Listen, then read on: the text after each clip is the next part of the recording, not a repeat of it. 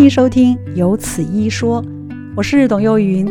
如果您是第一次听到这个节目，欢迎帮我们按订阅，也欢迎到 Apple Podcast 帮我们按五颗星，并留下好评哦，感谢您！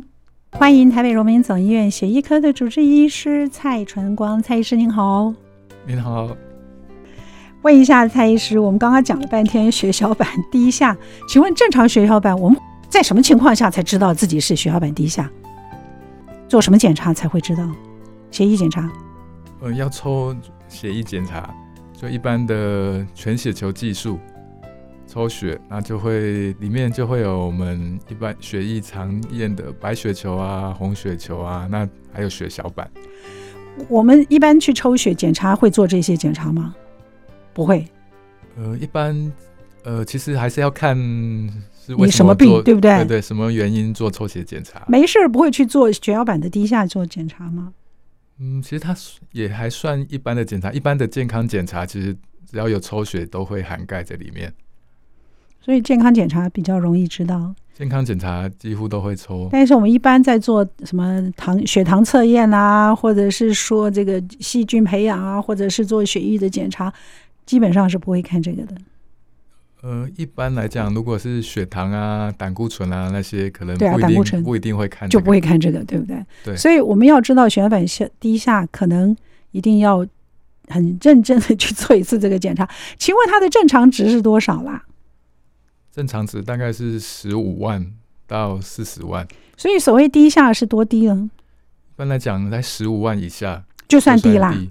对，但要真的到有症状。会流血，可能大概都要更低，大概要三万以下，才比较可能会有一些淤青啊、流血比较容易流血啊这些症状。那、啊、所以很多人，呃，如果他只是有五万啊，只是稍微低下，是没有十万以下，那是不会有，一般来讲不太会有什么症状。嗯，会危险吗？如果十万或者是八万这样子会有危险吗？呃，一般情况来讲，如果你不要去受伤啊，呃，撞到啊，或者你本身没有在一些药物，药物本身我们知道一些药物，哦、像是一些通血路的药啊，抗凝血的药，它本身就让你比较容易流血，它的副作用啊，如果这时候血小板又比较低的话，那可能加在一起可能就会比较容易流血。嗯，所以血小板。减少症到底有多常见呢？呃，其实这个数字，因为其实也没有很常，也没有真的一个很明确的数字。嗯，嗯，那因为原因实在是太多种了。嗯，嗯，那很多人可能就是稍微，任何年龄都有可能，任何年龄都有可能。那像是我如果是一些病毒感染啊，有时候感冒啊，它就会低下一下。那像是所以现在像是 COVID 感染。也会吗？也有可能会，呃，有报道也是可能会增加血小板低下，就好像因为 COVID 也也是病毒嘛，是，所以一般病毒感染啊，就可能会，呃，让血小板短暂性的低下啊。可是我们一般如果没有去检查，或没有到很严重，也不会发现。那你是过了之后就恢复了？哦，所以这个是会恢复的。像你说 COVID，如果得了 COVID 或者是一般病毒感染，那等病毒没有了，你的血小板自然就回来了。对对对，让血小板上升的主要因素是什么？就是食物或者是健康或者是什么？不需要，它自己会调到一定的正正常。哎，对，其实跟除非真的是严重营养缺乏，不，不然一般来讲比较不会造成呃造成影响到血小板。好吧，所以血小板血这个血小，您您刚刚给我们讲的这个主题就是血小板低下，那。我我在什么样的情况下比较容易知道我是血小板低下？通常就是要有如果有症状的话，什么样的症状？哦，像是一般最常见就是皮肤如果有一些出血点、一些红点，哦，红点是红点还是紫斑？有些人会以淤青来表现，那有些人会以很多散在性的小红点来表现。哦，那另外就是像是容易流鼻血啊，或者哎刷牙比平常容易流血，嗯，或者。没有刷牙，没有去碰到，它也自己在流血。嗯，那这通常代表血小板可能就已经很低了。那如果是有这种情形，可能就是要去看医生。那尤其如果真的低，可能就要看血液科医生。蔡医师，那照您这样子说，就是身上回家就很容易一碰就，我们如果打血那个血管打一打就会有那个淤青嘛。那有一些我们淤青一下就好了，可是如果有吃您刚刚说抗凝血的药物的这种病患，他就很可能压一下，只是压一下哦，让他止血就搞了一大片青紫，尤其手上一大片，像这样的情况需要注意吗？尤其我觉得这个老人家比较常见。对，因为老人家。嗯，比较常见，因为他们皮肤比较薄，皮肤比较薄，然后微血管就比较脆弱，所以常常有时候你也没有去真的去撞到啊，他可能就一一片一些紫斑跑出来淤青。嗯嗯，那这种其实还算在老人家还算常见。这时候我们就会看，如果他没有刚刚上述讲的，就是说他只有在一些皮肤啊有一小块一小部分，他没有整个。没有持续自发性的到其他地方，如果只要一小一小部分的话，通常是所谓的老人性紫斑。那如果是这样，大部分是没关系。但其实像是如果持续的出现或者面积很大，啊、哦，跟以前不一样，啊、那可能还是要小心，可能还是要呃去看医生。那可能也是要检测抽血看血小板数字。因为蔡医生刚刚有你。不知道你们注意，刚才蔡医师刚刚有提到说老人紫斑，所以除了老人性的紫斑，他还有一般人的紫斑。那个紫斑就跟血小板低下有关，对不对？对对对。所以讲老人是因为他们皮肤比较薄，所以门诊有时候会看到这样子。这个这个算算正常，它不算是低下的一种。对，这种验起来它其实是正常，不过呃，但通常它是小部分，然后其实呃不会扩散。嗯。对，然后本身刚刚讲的那些，呃，全身啊，全身淤青啊，嗯嗯、或者是、呃没有呃流鼻血啊，牙齿流血、嗯、那些都不能有。对对对。OK，所以除开那个才叫紫斑，所以紫斑症就是血小板低下，我们要这样讲是对的。呃，紫斑症跟血小板低下有关联吗？好像没有。有有有有有，就是最常我们最常提的就是一个叫免疫性血小板低下。OK。那又叫免呃，常它的症状就是会有紫斑症，所以紫斑算是它的症状哦。对，所以它的原因是因为血小板低下，所以才造成紫斑。那什么时候应该看医生？很大一片的时候。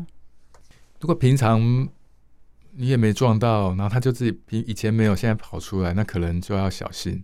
那呃，尤其是在不同的部位哦，然后它。呃，平常没有，现呃其他地方也跑出来，那尤其是嘴巴、牙龈流血，那甚至是呃小便啊、小便、呃、排便啊，有时候肠胃道血小板低，有时候也会引起肠胃道或者小便出血，所谓血尿啊、血便的现象。蔡医师，血尿我们通常不太容易感觉得到，哎，会吗？容易感觉得出来吗？等到血尿就已经很危险了，吧是？对，如果很轻微的话是看不出来啊。对，因为血尿、血便的话，只要发生，其实都应该去看医生。很严重了。对，那如果去看医生，他一定医生们也一定就会呃也会抽血验血小板，验他的凝血功能啊。对，所以这个时候就也有可能会发现，因为我们刚刚讲肠胃道出血的原因很多种，而血小板低下是其中的一种，其中之一。对，所以。蔡医师，血小板低下它，它它不是一个单一症状，所以它会造成很多的临床疾病。对，那大部分都是跟出血相关，只是出血各种表现，各种部位出血，你看胃肠那个胃，刚刚您讲胃溃疡、紫斑症，你刚刚还讲什么？呃，牙龈流血、牙龈流血、流鼻血，这些都是造都是血小板低下造成的，有可能就是它原因之一。只要跟血液凝固有关系，造成不容易止血，那它就自发性流血，嗯，的都可能跟血小板有关系。那请你告诉我是什么原因造成血小板低下？饮食有关吗？呃，血小板低下的原因非常非常多种。哎，请说一下，那我们慢慢。还说你要等我们听一首歌再回头来唱？先说好了，说了我们再听歌。好，那简单可以分，呃，慢慢说不急。简单可以分。呃，就是制造血小板的功能出了问题。我们知道，我们血液都是因为骨髓制呃制造都是骨髓在造血嘛，哦，所以如果制造骨髓出了问题，那就会造成血小板制造不出来，那就自然就会血小板低下。嗯，嗯那骨髓造血变差，当然原因就很多种。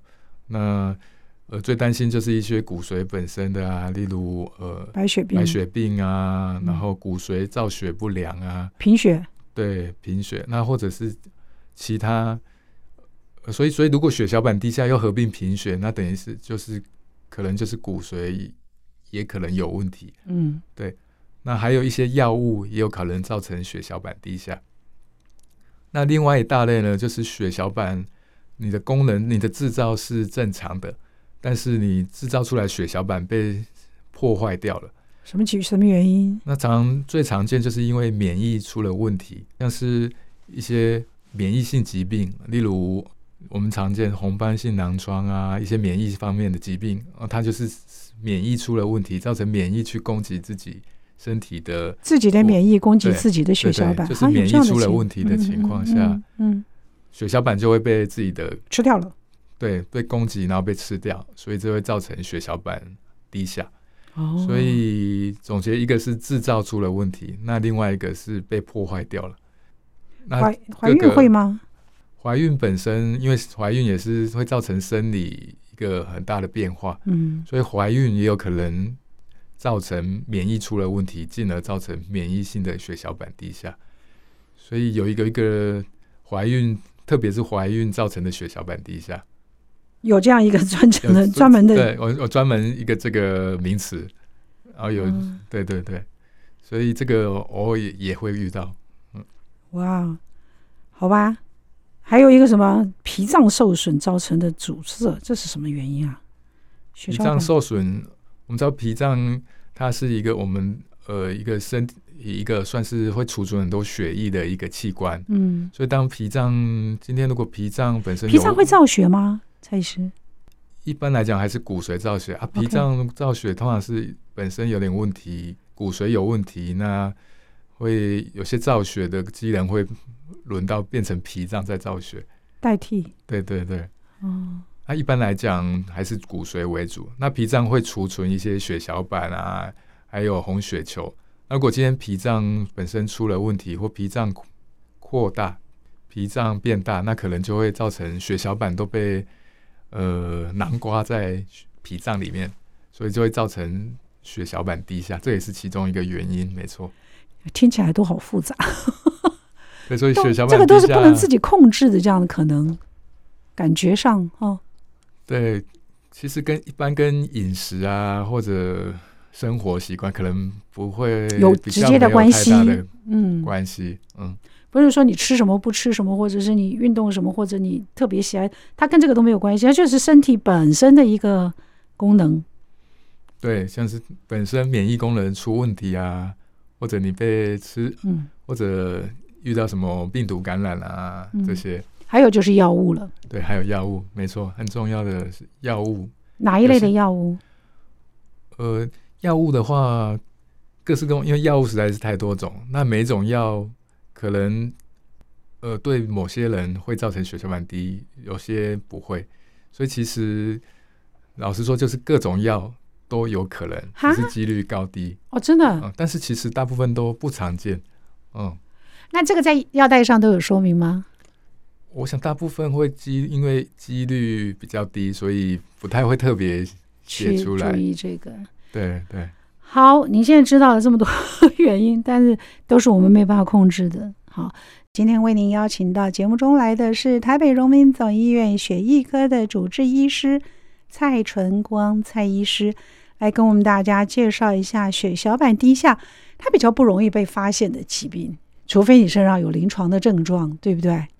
对，一般比较不会，除除非有刚刚讲的那些呃一些紫斑啊、流血这些症状，不然一般比较不会去发现。你刚刚说我们是抽血，那一定是有临床症状你才会抽，你才会去抽血。那诊断透过什么样的原因？就只有一个单纯抽血吗？抽血是发现他血小板低，那接下来就是要去看他，最重要去找他的原因是什么。嗯，对，所以。呃，刚刚讲的各式各种原因，包括骨髓造血有问题，或者是呃血小板被血小板被破坏掉之外呢，还有一个就是所谓的假性血小板低下。啊，所以实际上不是低下。对，它好像就是数抽血数字上是低的，但是其实身体的血小板并没有低啊。所以作为我们医生，可能如果有遇到这种血小板低，一个第一个通常就是要去想说，这个是真的还是假的？会不会是一些实验室数据上的？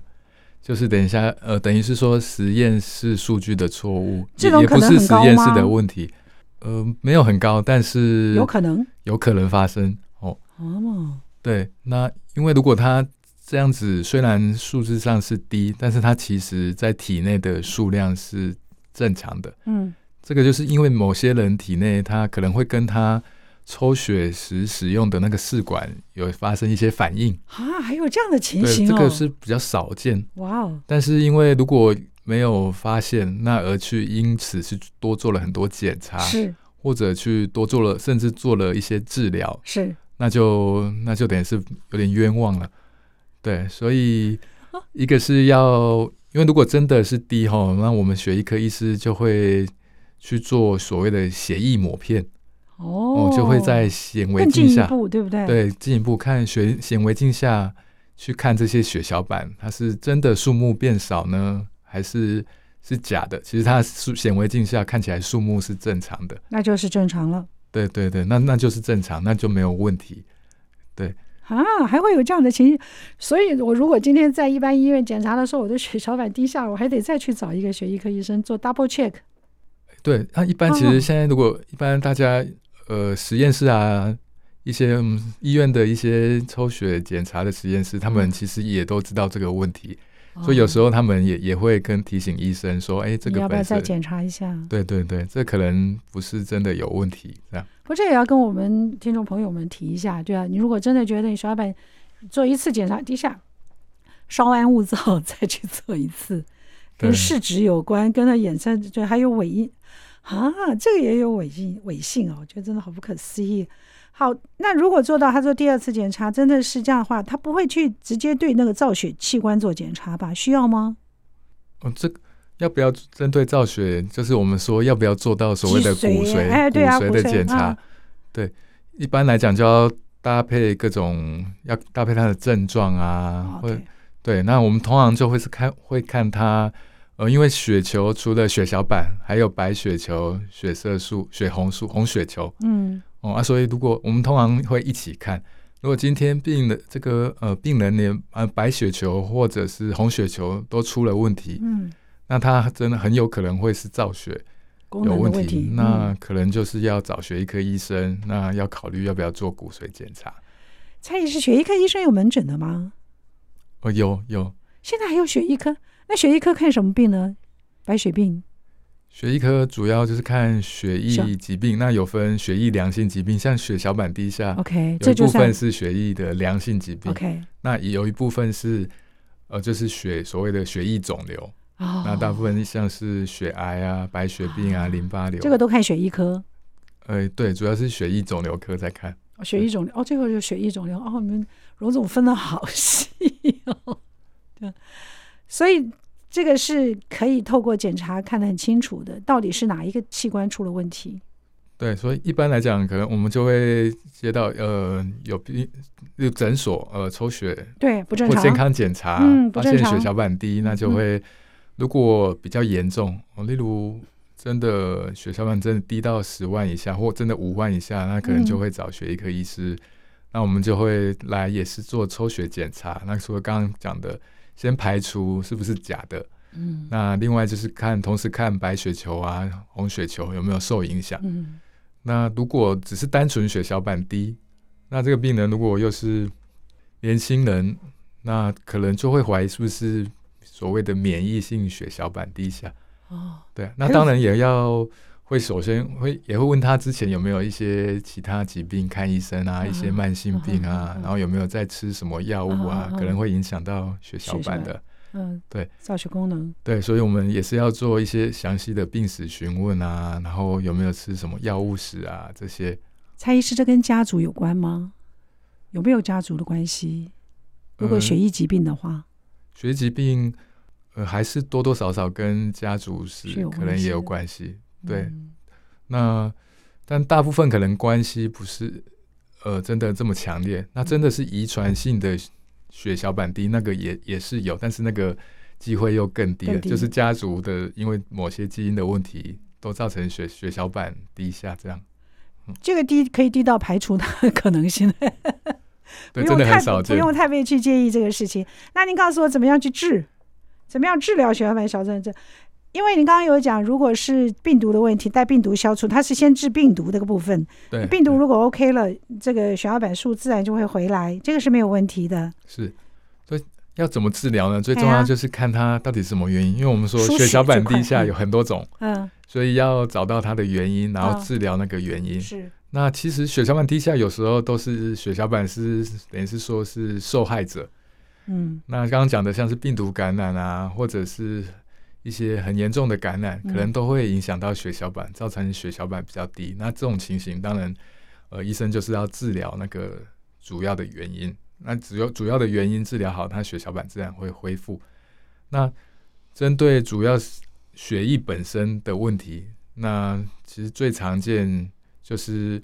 除了刚刚讲的呃白血癌啊这些造成的血小板低下，那当然就是好好治疗它本身骨髓的问题。嗯，那另外一块是刚刚讲的破坏，是属于良性的血小板。对对对。那这种就有一个呃最比较常见的叫做免疫性血小板低下，那我们就会治疗这个治疗这个免疫性血小板低下呢，首先呢也是要看它有没有真的低到需要治疗。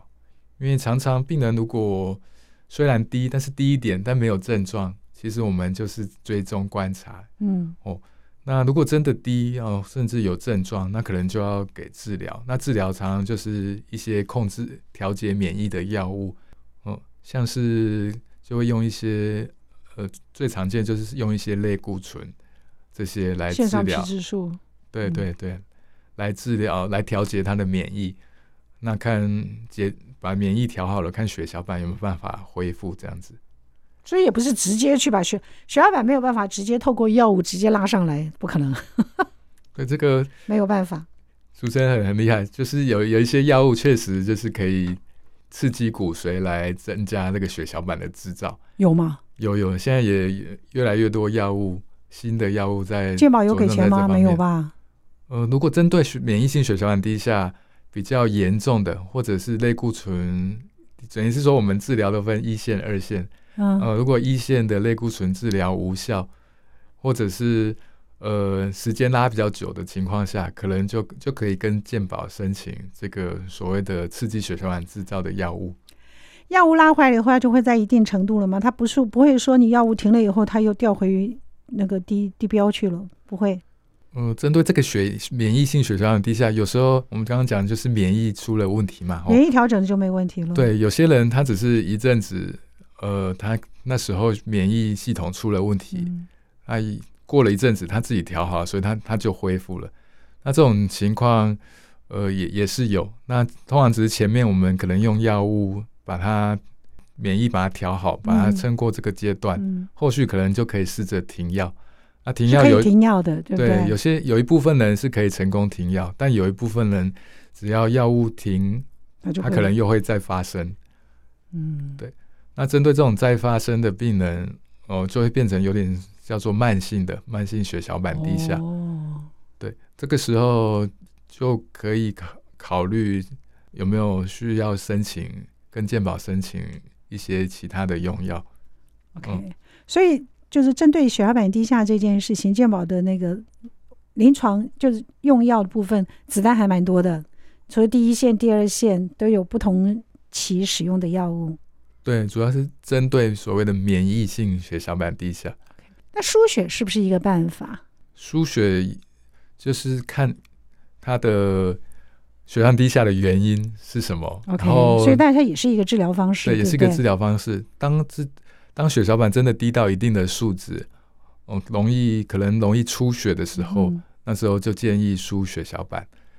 对，那通常我们刚刚讲正常是十五万嘛，哦，嗯，那正常来讲，如果真的会担心低到一定数字，会通常是大概低到两万以下，嗯，哦，两万以下可能就容易出血，就是说如果今天没有撞到，撞到碰到，那当然另当别论。那如果两万以下，就可能你甚至没有碰到撞到，它也有可能会自己出血，那就叫所谓自发性出血的情况下，可能就要考虑是否要输血小板。哦，所以每一个症状它针对的那个治疗方式是不同的，对不对？呃、对，嗯，其实也是还是最重要，就是看它的原因是什么。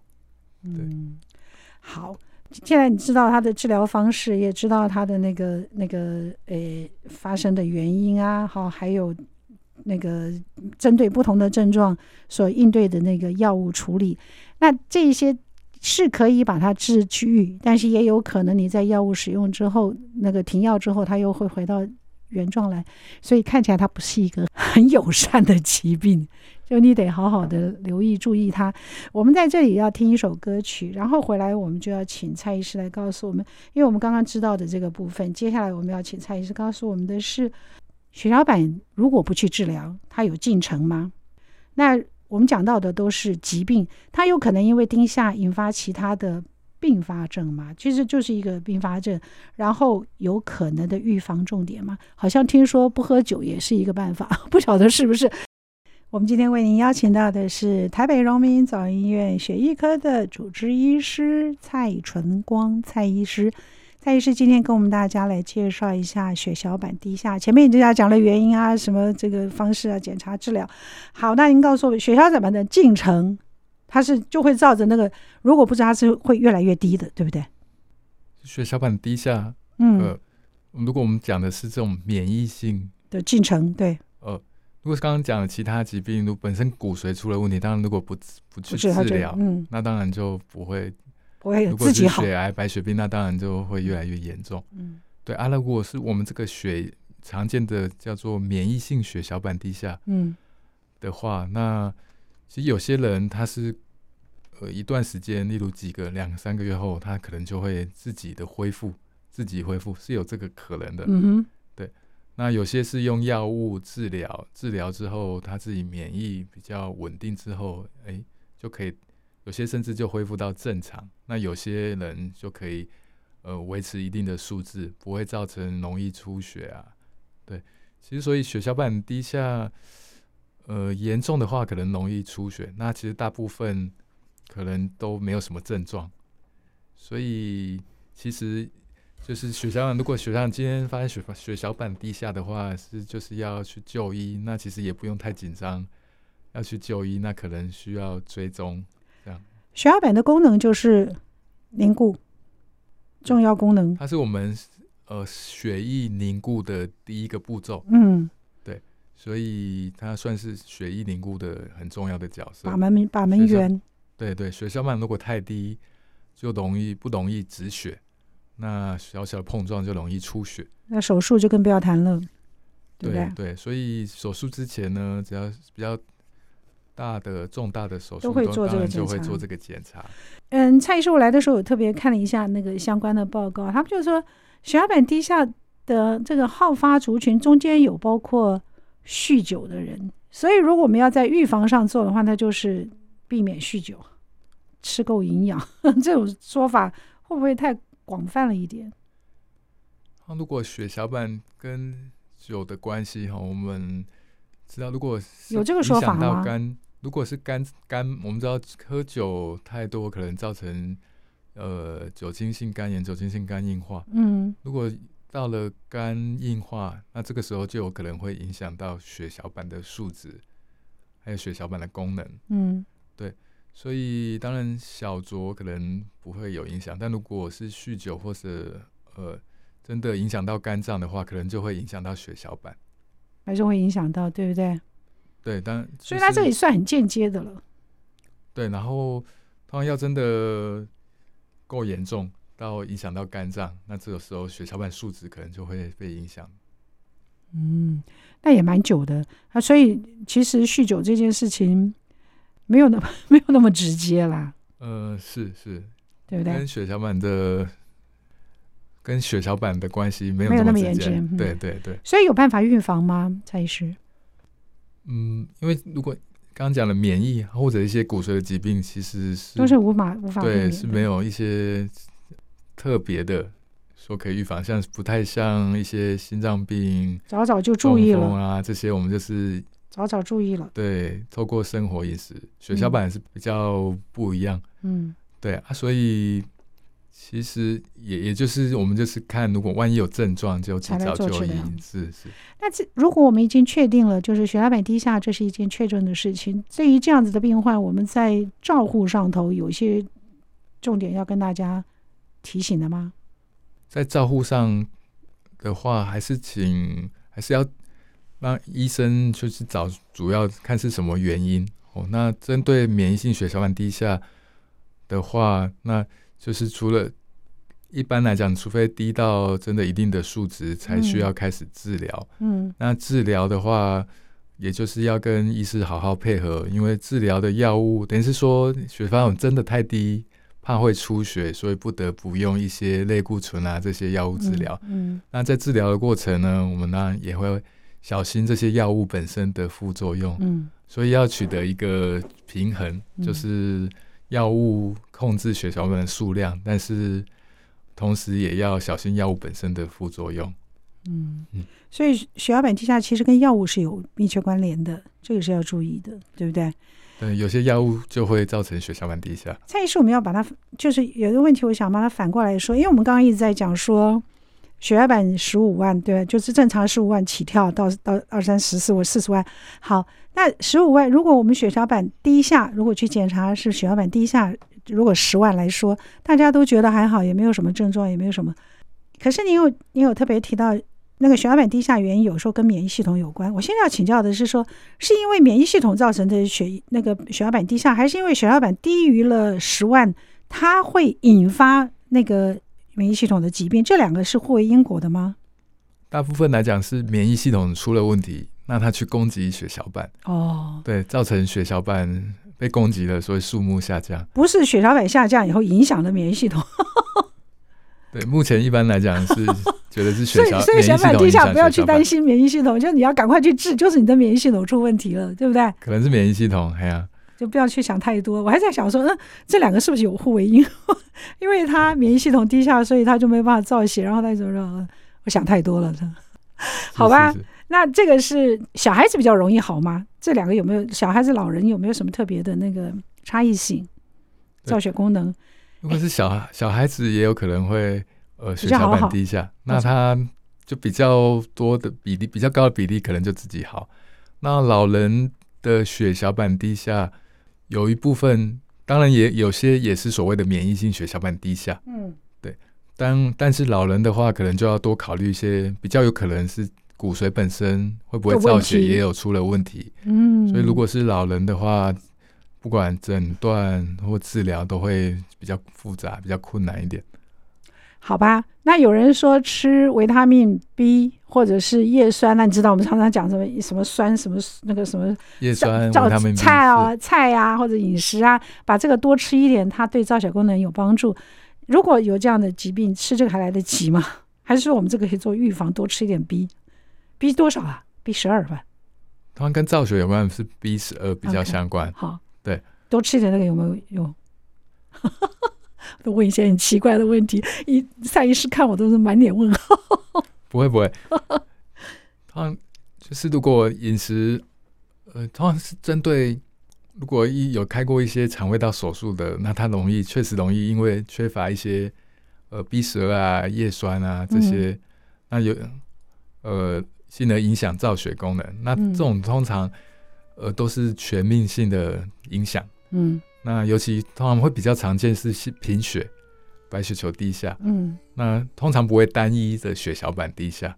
嗯，对。所以你要吃就是吃整个造对造血有帮助的食物。对，对，如果是因为这种营养素缺乏的，那通常血液会整个都有问题，都有问题，那也就不是血小板单独的问题了。所以吃什么，家们基本上。都可能来不及了，那意思就是，我意思就是，一般来讲，单纯血小板低下，你只有血小板低下，就不需要去注意吃什么了，嗯，没有关系，不一定有关系。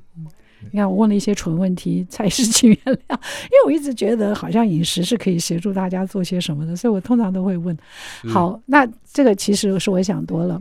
谢谢蔡医师跟我们大家做的分享，谢谢您。谢谢，谢谢各位听众。